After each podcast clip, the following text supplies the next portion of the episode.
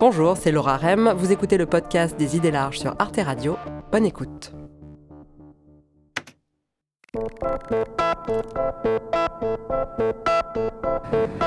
Quand les talibans ont pris Kaboul l'été dernier, on a eu des débats enflammés en France pour savoir s'il fallait laisser entrer les Afghans qui fuyaient le pays. C'est compliqué de partir en leur disant merci pour l'aide, mais débrouillez-vous avec les talibans. On s'est ému en particulier du sort qui serait réservé aux femmes. Plusieurs maires ont proposé d'héberger des réfugiés dans leur ville. Finalement, la France a organisé l'évacuation d'environ 4000 Afghans, c'est pas rien. Mais quand on pense aux 150 000 boat people fuyant l'ex-Indochine qui avaient été accueillis à bras ouverts il y a 40 ans, on se dit que les choses ont bien changé. Nous allons ce soir tendre la main, tendre la main à des hommes, des femmes, des enfants ballottés en mer de Chine. La sociologue Karen Akoka travaille sur la manière dont les politiques d'asile ont évolué au cours de l'histoire en fonction de la nationalité des demandeurs et des besoins politiques du moment. Dans son livre L'asile et l'exil, elle revient sur l'histoire de la distinction réfugiés-migrants et notamment sur la façon dont s'est construite l'idée qu'il y aurait des mauvais migrants et des bons réfugiés. Il y a deux choses qu'il faut quand même distinguer. Il y a la question des migrants euh, qui, arrivent euh, et il y a la question aussi de l'exil politique. Alors, y a-t-il des vrais et des faux réfugiés?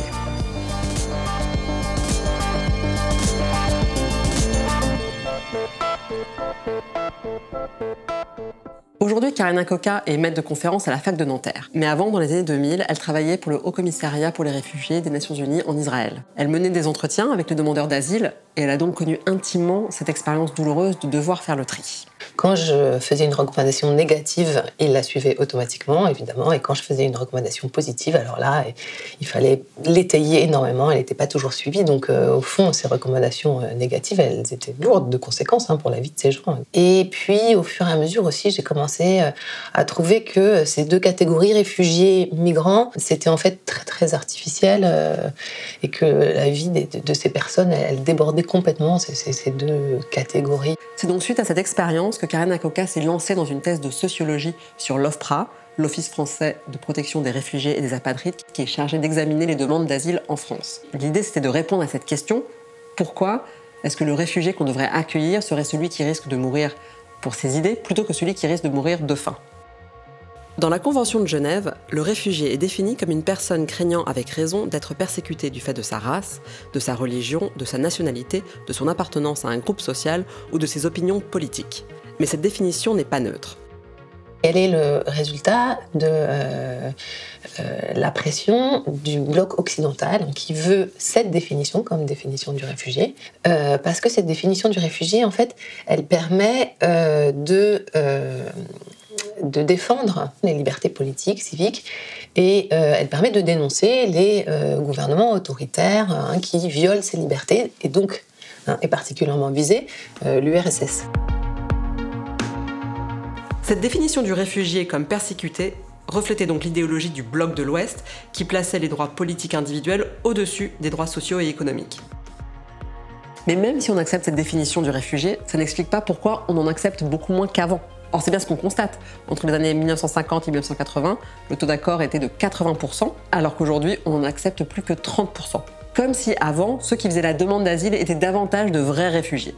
Des gens qui demandent le statut de réfugié, comme euh, ils viennent de euh, Hongrie, de Tchécoslovaquie, de du RSS, de pays sous domination soviétique, presque sur la base de leur nationalité, ils obtiennent automatiquement le statut dans ce moment historique de la guerre froide où on est dans une lutte idéologique et que donc il s'agit bien de discréditer euh, l'autre camp hein, en montrant que voilà, elle fait des victimes. Seulement le problème, c'est que on a une vision idéalisée de cette période, hein, comme euh, un moment où euh, c'était des taux d'accord très très grands, c'était des pays vraiment très très méchants, et donc euh, sans doute c'était tous des vrais dissidents individuellement persécutés. Donc l'image un peu glorifiée, revisitée cette figure archétypale de ce militant, et eh ben en fait elle a construit en creux l'image du faux d'aujourd'hui qui désormais ne serait plus euh, individuellement persécuté, militant et qui serait euh, flou aux trajectoires euh, floues, aux motivations floues. En fait, les motivations ont toujours été floues, elles ont toujours été floues parce que ces catégories, ne reflètent pas la réalité.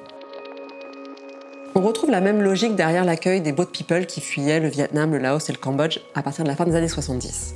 Le but était toujours le même, discréditer un régime communiste en acceptant quasiment automatiquement toutes les demandes d'asile de tous ceux qui le demandaient.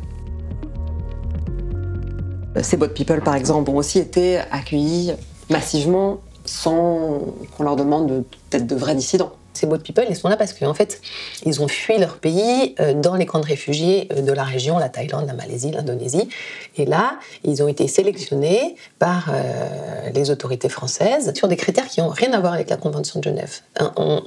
les critères, c'est est-ce qu'ils parlent français, est-ce qu'ils ont des liens en France, est-ce qu'ils ont rendu service à la France, notamment dans le cadre de la colonisation ou de la guerre d'indépendance ces, personnes-là, elles étaient désirées en tant que réfugiés et pas en tant que migrants. Elles étaient désirées en tant que réfugiés parce que de leur donner le statut permettait de discréditer les régimes communistes, là aussi en Vietnam et en Cambodge, desquels ils venaient, qui étaient les gagnants de la guerre de décolonisation, qui, qui font passer la France comme pour des oppresseurs.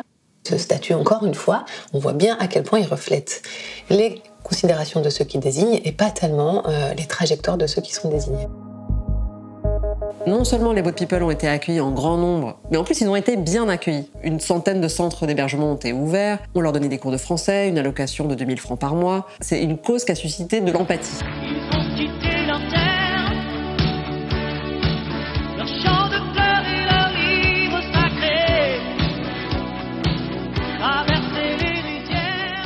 Mais alors si ces boat people n'étaient pas plus des vrais réfugiés, dissidents politiques que les demandeurs d'asile qu'on refuse aujourd'hui, la question est de savoir Qu'est-ce qui a changé?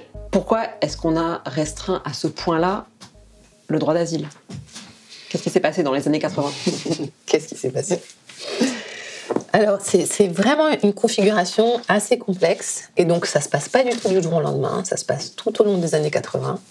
Et il y a, euh, je dirais, quatre grands facteurs s'il faut faire un truc un peu propre. Le premier, c'est donc la fermeture, suspension de l'immigration de travail. C'est en 1973-1974.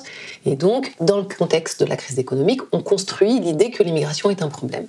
Et forcément, si on construit les étrangers comme problème, eh bien, ça irrigue, euh, ça a un effet sur, sur l'asile. Nous ne pouvons pas héberger toute la misère du monde. La France doit rester ce qu'elle est, une terre d'asile politique. Nous sommes signataires de la Convention de Genève qui prévoit de donner accueil à tous ceux dont les libertés d'expression ou dont les opinions sont réprimées sur place, mais pas plus. La deuxième chose, c'est toujours dans le contexte de cette crise économique, on construit aussi l'État social, l'État-providence comme un problème.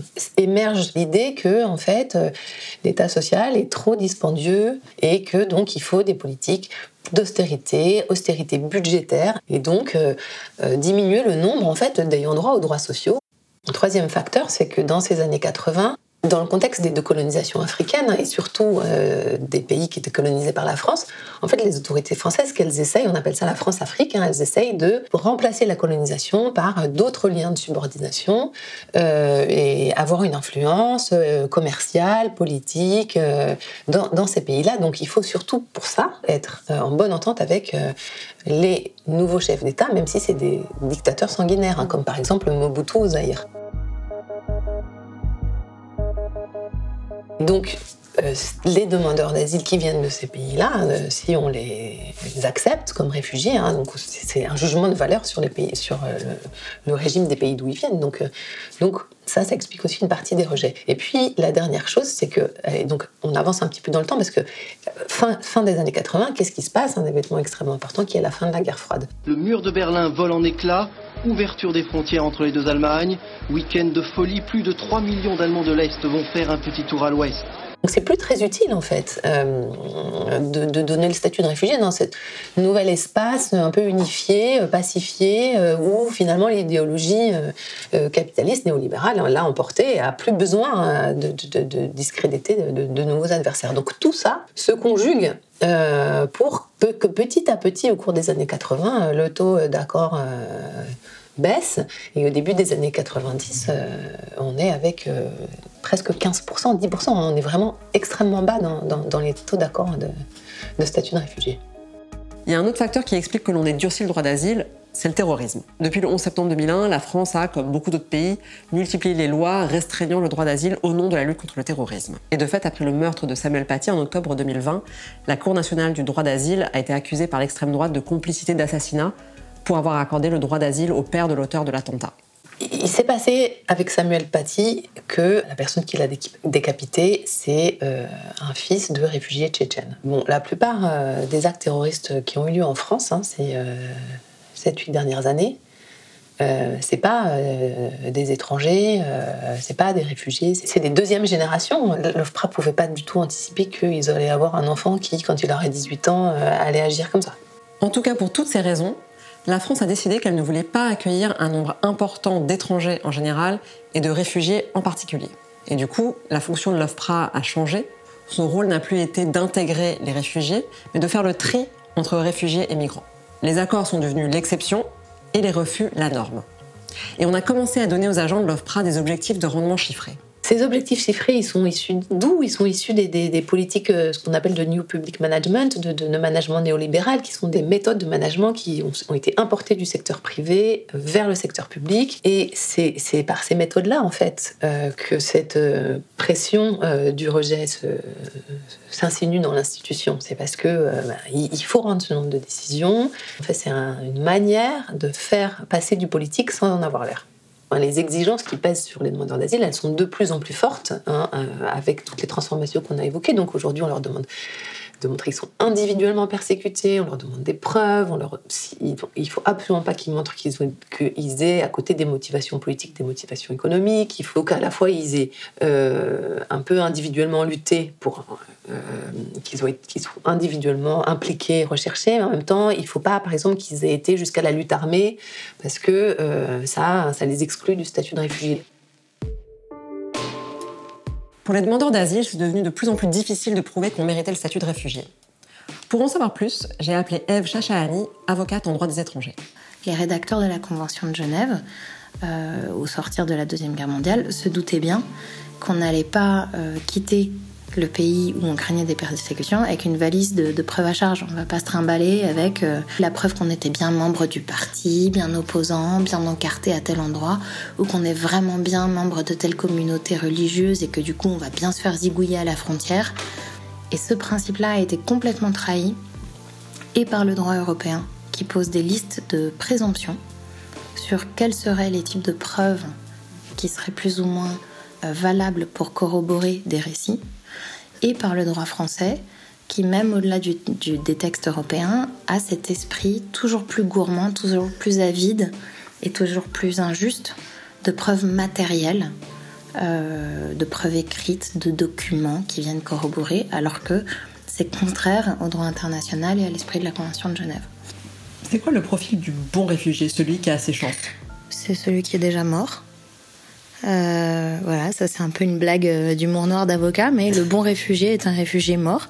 C'est celui dont on peut constater qu'en effet, il aurait fallu l'aider parce que si on l'a pas protégé, bah voilà, c'est fini. La surenchère des exigences qui sont faites aux demandeurs d'asile, elle entraîne une surenchère de faux récits et de fraudes qui elle-même justifie une surenchère de contrôle et d'exigence. Et ça, c'est un cercle vicieux dont on ne finit pas et qui est un cycle terrible à la fois pour les demandeurs, mais aussi pour les agents. Ce qui est paradoxal avec notre moment aujourd'hui, c'est qu'en fait, on a ennobli le droit d'asile. C'est devenu quelque chose euh, qu'on a mis sur un piédestal euh, qui permet de, montrer hein, qu'on est respectueux des conventions internationales et des grandes idées euh, démocratiques. Mais en fait, on a tellement ennobli, on l'a mis sur un tel piédestal qu'au fond, plus personne ne peut l'atteindre. Le droit d'asile aujourd'hui, on peut dire qu'en quelque sorte, hein, il sert de caution humaniste aux politiques migratoires restrictives, tout en étant lui-même de plus en plus restreint. Pendant l'entretien, Karen Coca a beaucoup utilisé ce terme construit. On a construit la distinction réfugiés-migrants, on a construit le problème de l'immigration, on a construit la crise de l'État social. Moi, j'aime beaucoup déconstruire, mais est-ce qu'il n'y a pas quand même un peu un fondement derrière l'idée que l'immigration en général, qu'elle concerne les migrants ou les réfugiés, puisse poser un problème d'un point de vue économique? Pas forcément un problème sans solution, mais un problème quand même. pour n'avoir le cœur net, j'ai passé un coup de fil à une économiste. Emmanuelle Oriol est chercheuse à la Toulouse School of Economics et elle a réalisé en novembre dernier une étude pour le Conseil d'analyse économique sur le sujet. Notre étude montre que l'immigration en France, en fait, euh, parce qu'on a souhaité, on en a fait un enjeu politique, euh, et effectivement, ça date des années 70, euh, quand il y a eu le, choc, le premier choc pétrolier et l'augmentation du chômage. Donc on s'est dit, il faut arrêter de, faire venir des, immigrés, ce qui était pas idiot sur le coup. Mais on n'en est jamais revenu. Hein. on est toujours avec des politiques migratoires extrêmement restrictives. Comme on ne peut pas enlever l'immigration de droit, Qu'est-ce qu'on enlève? On enlève celle qu'on peut enlever, qui est l'immigration économique. Or, c'est la plus rentable, puisque les immigrés économiques, comme leur nom l'indique, ils viennent pour travailler. Ben, ils ont besoin d'abord de manger, de se loger, avoir des gens peu qualifiés qui sont disponibles pour s'occuper de la maison, garder vos enfants. Ça libère le travail qualifié féminin. ils créent des entreprises, ils innovent. Et tout ça, ça fait que la croissance est plus rapide. Là, en ce moment, on est en tension. Hein. on, a, on a plein, on a 100 secteurs en tension. On a 50% des entreprises françaises qui cherchent des salariés. Ça veut dire qu'ils renoncent à créer de l'activité. Il faut être très clair. Hein. Moi, j'ai des amis, bah, ils ferment leur restaurant 15 jours, ils n'ont pas de serveur. Voilà. Bon. Se priver de l'immigration, enfin, c'est une méconnaissance en fait euh, pure et simple de, euh, des mécanismes économiques. qu'on a abîmé euh, notre aura internationale et que tous ces discours qu'on entend à l'heure actuelle continuent à abîmer notre aura internationale. Si on regarde le classement de l'ENSAED qui, classe les pays par attractivité, attractivité pour les talents, hein, je parle ici de l'immigration qualifiée qui est l'objet de notre note avec Hillel Rapoport, eh bien la France est classée 19e, alors qu'on est la sixième puissance économique mondiale. Il y a quelque chose qui ne va pas. Et donc on est un repoussoir à gens intelligents. Mais en dehors de ces questions économiques, est-ce qu'il n'y a pas eu objectivement une forte augmentation du nombre d'étrangers en France qui expliquerait que l'État ait jugé nécessaire de limiter le nombre d'arrivées, notamment pour ne pas alimenter les discours d'extrême droite sur le grand remplacement? De fait, quand on regarde sur le site de l'INSEE les statistiques sur la population étrangère vivant en France, on voit que sur le long terme, elle augmente légèrement. Elle représentait 4,4% de la population en 46, 6,5% en 75 et 7,6% en 2020. Elle augmente, mais ce n'est pas non plus le raz-de-marée surtout quand on compare avec d'autres pays. En fait, on a une immigration qui est faible par rapport à tous nos concurrents, l'Allemagne, euh, l'Angleterre, euh, mais aussi les pays de l'OCDE en général. Donc, juste pour donner un chiffre, hein, les, flux euh, migratoires dans les pays de l'OCDE en moyenne, c'est 0,8% de la population. En France, c'est 0,4%. On est à la moitié. Hein. Il y a aujourd'hui, dans tous les pays européens, pas seulement en France, une surestimation du nombre d'étrangers qui, qui sont euh, sur, les territoires de nos différents pays. Donc, par exemple, il y a eu un sondage très très intéressant fait par Eurostat, hein, qui est l'agence de statistiques européenne. Dans tous les pays, le nombre a été survalué, doublé ou triplé. C'est-à-dire que, par exemple, en France, on pense qu'il y a trois fois plus ou deux fois plus d'immigrés qu'il y en a vraiment. Et c'est comme ça dans tous les pays européens. Alors j'ai retrouvé cette étude. Les Français pensent que la part des immigrés dans la population est de 18%, alors qu'elle est de 9% qui me plaît avec Karina Coca, c'est qu'elle est aussi attentive à tous les facteurs qui biaisent notre perception.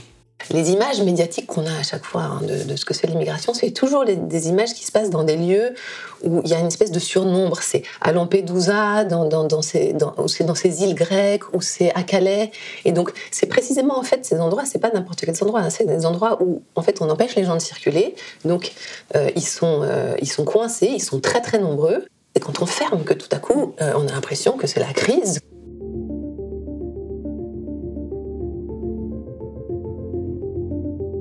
Quand on voit ces images, c'est intéressant de comparer avec l'Allemagne. Si on prend l'année 2015, la France a enregistré 80 000 demandes d'asile contre 1 million en Allemagne, et pourtant en Allemagne, il n'y avait pas de campement. En Allemagne, on a réquisitionné des gymnases, des locaux, toutes sortes d'endroits, un ancien aéroport, euh, et on ne trouve personne dans la rue en Allemagne, comme ici, à Saint-Denis, euh, à, Calais. Euh. et donc, ça dit bien que, en fait, cette cette, existence des campements en France, euh, elle n'est pas tellement sans doute liée au nombre, mais elle est liée à une politique délibérée hein, de sous-dimensionner euh, le logement, euh, les, les, possibilités de logement, parce que derrière, il y a cette peur de l'appel d'air. Alors, il y a cette théorie comme quoi, si on accueille bien, on risque d'avoir trop de monde. Alors, cette théorie de l'appel d'air, elle irrigue nos politiques migratoires, elle n'a jamais été prouvée. Euh, mais euh, en fait, l'essentiel hein, des, politiques migratoires euh, en France, elles fonctionnent sur, sur cette théorie. Alors si l'immigration ne représente pas objectivement un problème, comme le dit Karen Coca, on peut se demander pourquoi nos dirigeants auraient œuvré à le construire comme tel. Parce que la politique migratoire, c'est vraiment par excellence euh, l'espace où euh, on trouve des boucs émissaires aux problèmes politiques de d'autres secteurs. Donc, euh, et c'est pour ça qu'en période de crise économique, quand je dis on construit l'immigration comme un problème en, crise, en période de crise économique, non, c'est pas une évidence que l'immigration pose plus de problèmes en crise économique ou moins, mais c'est qu'en période de crise économique, il faut trouver des boucs émissaires, il faut trouver des problèmes et identifier des solutions. Quelle meilleure solution que des gens qui euh, n'ont pas voix au chapitre, sont pas des nationaux, n'ont pas euh, leur mot à dire euh, sur la manière dont le pays est dirigé.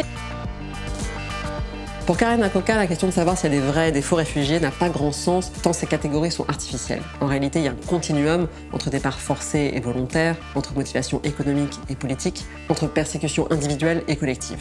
Finalement, ces statuts de réfugiés de migrants en disent plus sur ceux qui les assignent que sur ceux qui les désignent. Quand on arrête de chercher à distinguer le vrai du faux, on peut commencer à se poser la question du juste et de l'injuste.